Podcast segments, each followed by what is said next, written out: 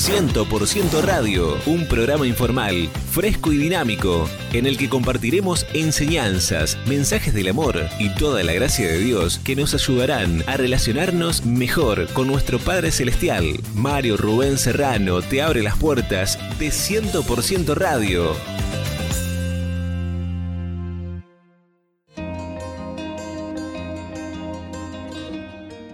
¿Qué tal mis queridos amigos? ¿Cómo están ustedes? Espero que estén bien.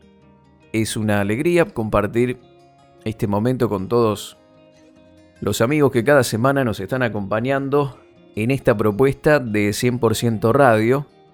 Aprovecho para saludar a los oyentes de una radio amiga.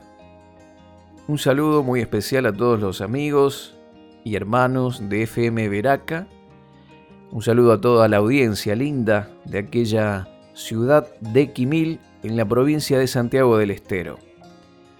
Un saludo muy grande para Abel Suárez, el director de la radio. Gracias por formar parte de esta gran familia de 100% Radio.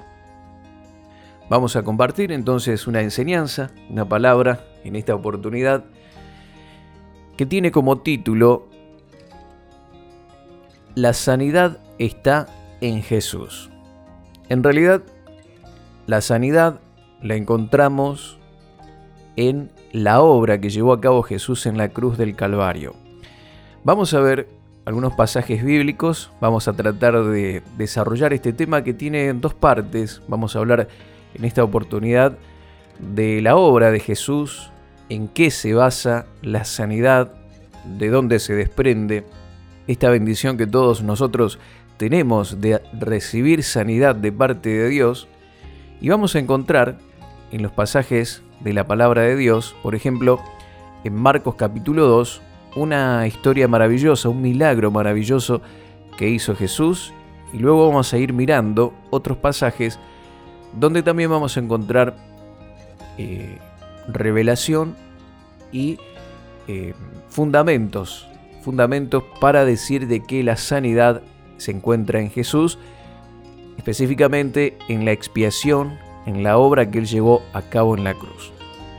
Vamos a leer Marcos capítulo 2, acompáñenme en esta lectura que seguramente va a ser de gran bendición para tu vida. Y dice así este pasaje. Marcos capítulo 2 tiene como título Jesús y el paralítico. Después de varios días, Jesús regresó al pueblo de Cafarnaúm. Apenas se supo que Jesús estaba en casa, mucha gente fue a verlo. Era tanta la gente que ya no cabía nadie más frente a la entrada. Entonces Jesús comenzó a anunciarles las buenas noticias. De pronto llegaron a la casa cuatro personas, llevaban en una camilla a un hombre que nunca había podido caminar. Como había tanta gente, subieron al techo y abrieron un agujero. Por allí bajaron al enfermo en la camilla donde estaba acostado. Cuando Jesús vio la gran confianza, otra versión dice la fe, que aquellos hombres tenían en él, le dijo el paralítico, Amigo, te perdono tus pecados. Al oír lo que Jesús le dijo al paralítico, unos maestros de la ley que estaban allí pensaron, ¿cómo se atreve éste a hablar así? Lo que dice es una ofensa contra Dios. Solo Dios puede perdonar pecados. Pero Jesús se dio cuenta de lo que estaban pensando y les dijo, ¿por qué piensan así? Díganme, ¿qué es más fácil? ¿Perdonar a este enfermo o sanarlo? Pues voy a demostrarles que yo el Hijo del Hombre, tengo autoridad aquí en la tierra para perdonar pecados. Entonces le dijo al que no podía caminar, levántate, toma tu camilla y vete a tu casa. En ese mismo instante, y ante la mirada de todos, aquel hombre se levantó, tomó la camilla y salió de allí. Al verlo, todos se quedaron admirados y comenzaron a alabar a Dios diciendo, Nunca habíamos visto nada como esto.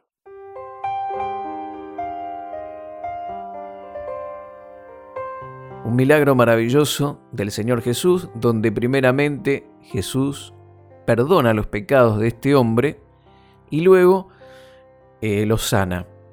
Hace un milagro de sanidad maravilloso.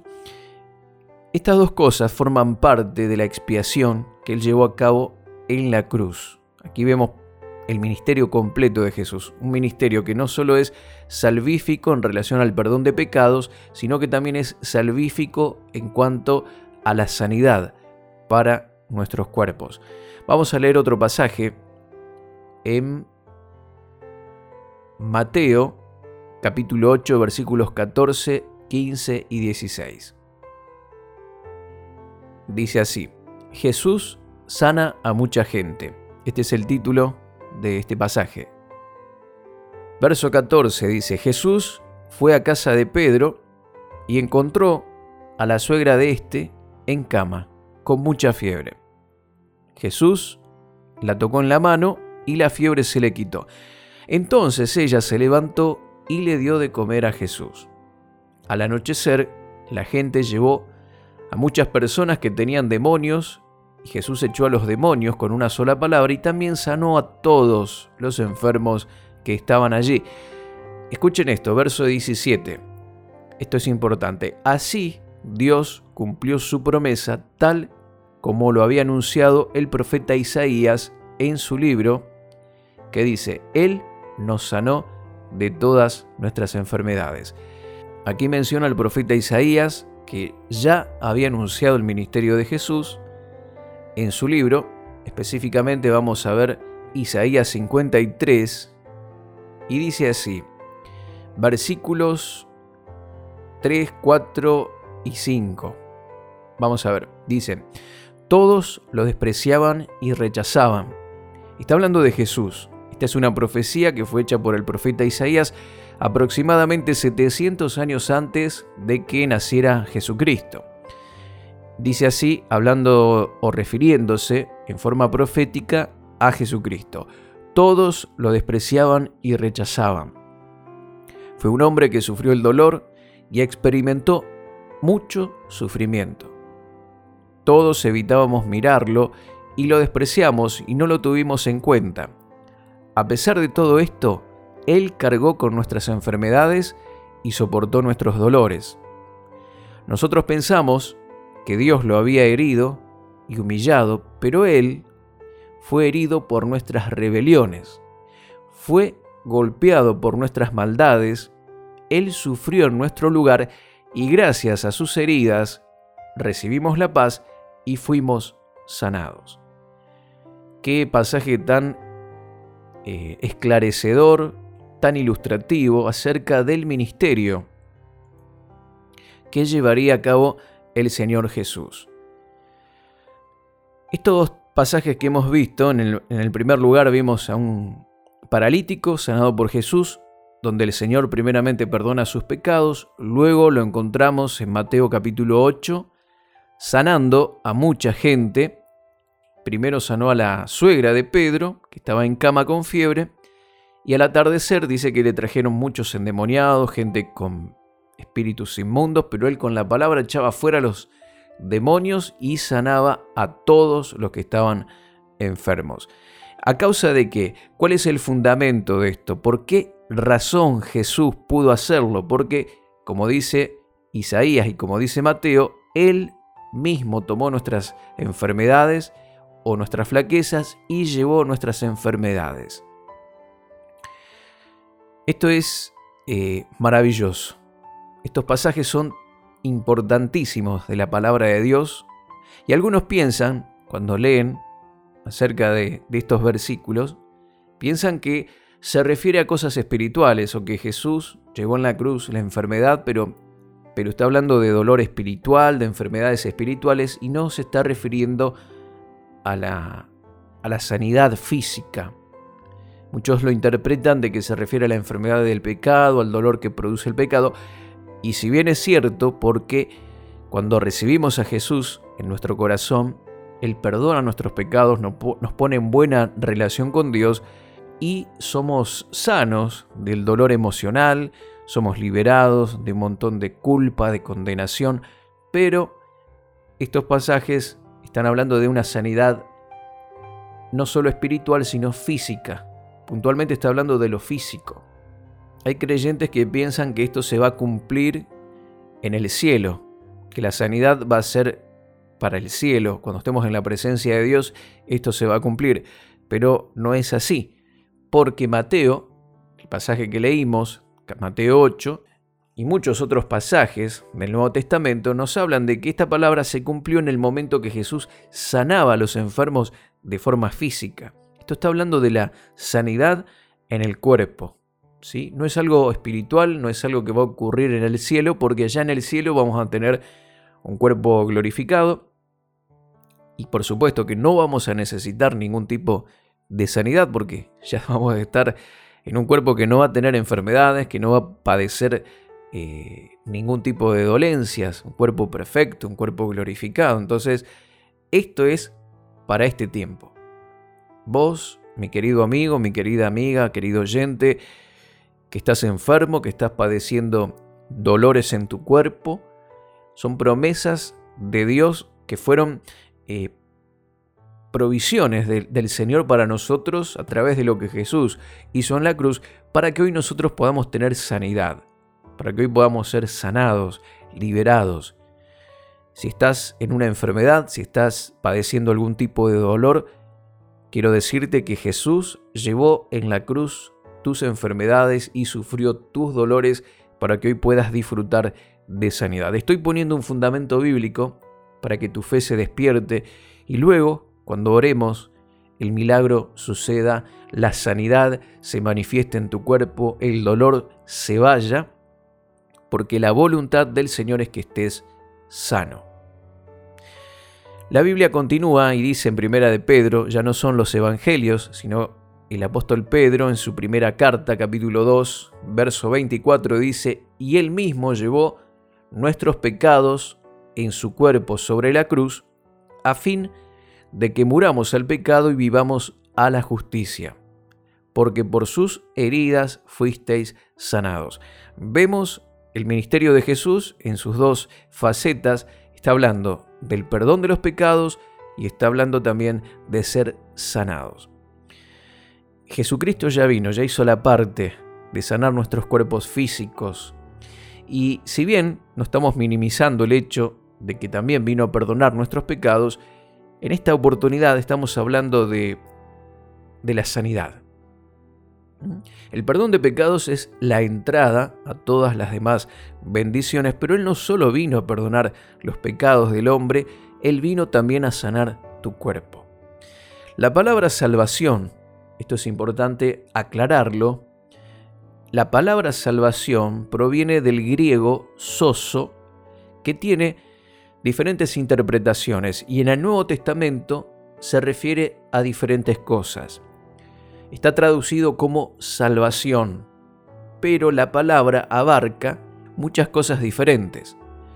La palabra significa perdón, significa sanidad, significa provisión, significa protección, todo esto encerrado en la palabra salvación. Por eso encontramos, por ejemplo, en el Nuevo Testamento, varias oportunidades en donde el Señor sana a un enfermo.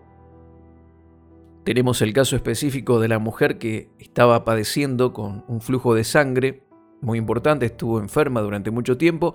Ella toca el borde del manto de Jesús, es sanada y dice la palabra de Dios que Jesús, cuando se entera de lo que había ocurrido, le dice a la mujer, ve en paz, hija, tu fe te ha salvado. Ahora, si uno lee detenidamente, se da cuenta de que la fe de esta mujer la sanó. Pero Jesús le dice, te ha salvado. ¿Cómo es posible? A veces, cuando leía las escrituras, no comprendía esto. ¿Por qué si él lo sana al enfermo, le dice que la fe lo salvó? Bueno, porque es la misma palabra, salvación se traduce como sanidad, como salvación, proviene del griego soso, que también significa protección, prosperidad, liberación. Vemos también que cuando Jesucristo comisiona a sus discípulos en Mateo capítulo 10, Él les da la orden de que vayan y que prediquen el Evangelio, que el mensaje del Evangelio tiene que ver con arrepentimiento, con perdón de pecados, pero también les da la orden de que ellos tenían que sanar a los enfermos, liberar a los endemoniados, resucitar los muertos, porque todo esto era el mensaje completo de la expiación que era llevado a cabo por el Señor allí en la cruz del Calvario. Y así como tal vez eh, nunca pensarías que el Señor querría que cometieras pecado, ¿sí? o que vivas en el pecado porque no es la voluntad de Dios que cometas ni que vivas en el pecado, aunque a veces fallamos, tampoco es voluntad del Señor que vivas enfermo. Él nunca desearía que tú vivas con una enfermedad. Dios no es el autor de la enfermedad. ¿Mm? No. Eh, la enfermedad no es una bendición. La enfermedad, nos enseña la palabra de Dios en el libro de Deuteronomio, es una maldición. Por eso Jesús en la cruz muere y nos libera de esa maldición de la ley, que era la enfermedad y otras tantas otras cosas que tienen que ver con pobreza, con miseria, con sufrimiento. Jesús vino a deshacer las obras del diablo, la enfermedad es una obra del diablo, pero vamos a ver esto un poquito más adelante, porque hay varias razones por qué una persona puede estar enferma. Sin embargo, tú nunca pensarías que el Señor quisiera que vivas en pecado y así también el Señor nunca desearía que tú vivas con enfermedad. Él llevó en la cruz tus pecados para que vivas libre del pecado, por eso la palabra dice que Él murió por nuestros pecados para liberarnos de la maldición del pecado y para que ya no vivamos bajo la condenación y el poder del pecado. Y así también, en su muerte, en su expiación hizo provisión para que nuestro cuerpo esté sano. Por sus heridas, dice, fuimos nosotros sanados. La sanidad sobrenatural, divina de Dios, está disponible para todos nosotros y es parte de la expiación de la muerte que Jesucristo tuvo en esa cruz. Si no estás recibiendo sanidad, bueno, eso no quiere decir que Dios no quiera sanarte o que Dios te envíe alguna enfermedad, no. Dios quiere sanarte, Dios te ama y en la cruz del Calvario hizo provisión para que tú seas libre. Ahora, hay que creer en esto, ¿sí? Tú podrías recibir el perdón de pecados y pensar de que la sanidad no es para este tiempo y tal vez pudieras aún morir de esa enfermedad y Dios te ama, Dios eh, tiene preparado un lugar para ti en el cielo, pero tienes que tomar la provisión completa de lo que fue llevado a cabo en esa cruz. Y el Señor quiere que estés sano.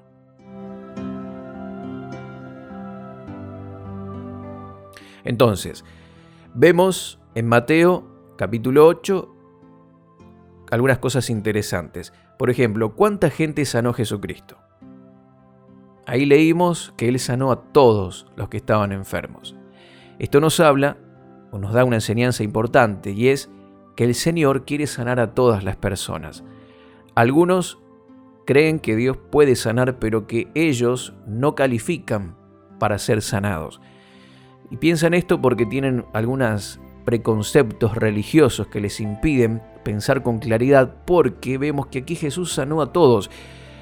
El Señor no hizo una entrevista antes de orar por cada enfermo, sanar a cada enfermo, preguntándole cómo era su vida, si cumplía con los eh, requerimientos de la iglesia, si era un buen cristiano. Acá el Señor no hace ningún tipo de preguntas. Si la persona estaba enferma y tenía fe, el Señor Jesús sanaba a todos.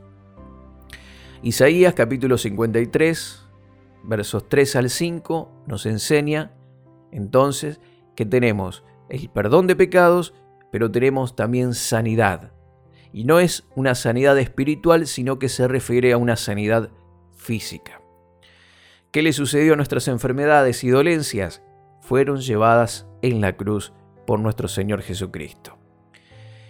Y primera de Pedro, capítulo 2, verso 24, nos enseña dos cosas importantes. Primero, que el Señor perdonó y limpió todos nuestros pecados, pero también nos enseña que por sus heridas fuimos sanados.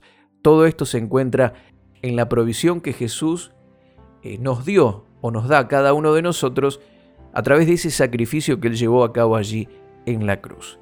Santiago capítulo 5, verso 14 y 15 dice, ¿está alguno enfermo entre vosotros?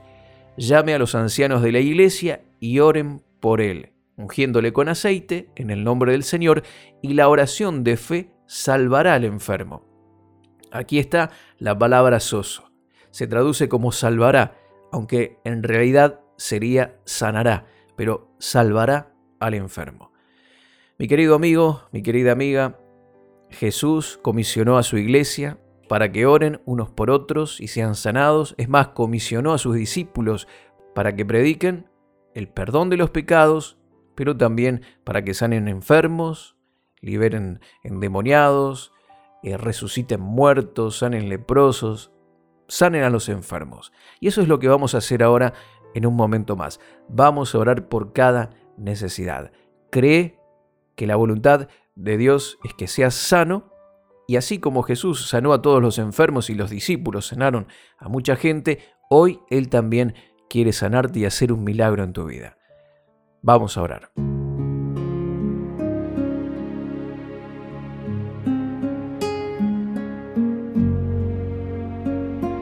Padre, en el nombre de Jesús, gracias porque tu palabra nos enseña que al orar unos por otros podemos recibir sanidad.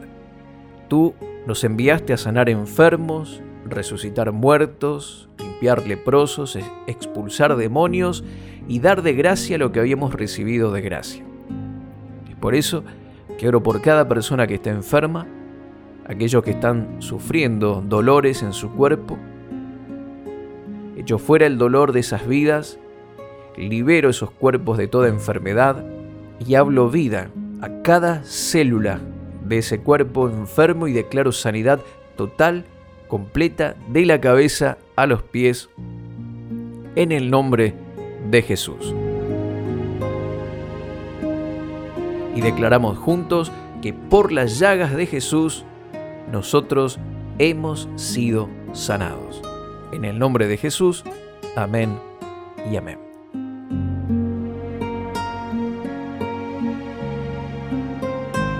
Muy bien, mis queridos amigos, muchas gracias por haber compartido este momento con nosotros. Dios te bendice y hasta la próxima.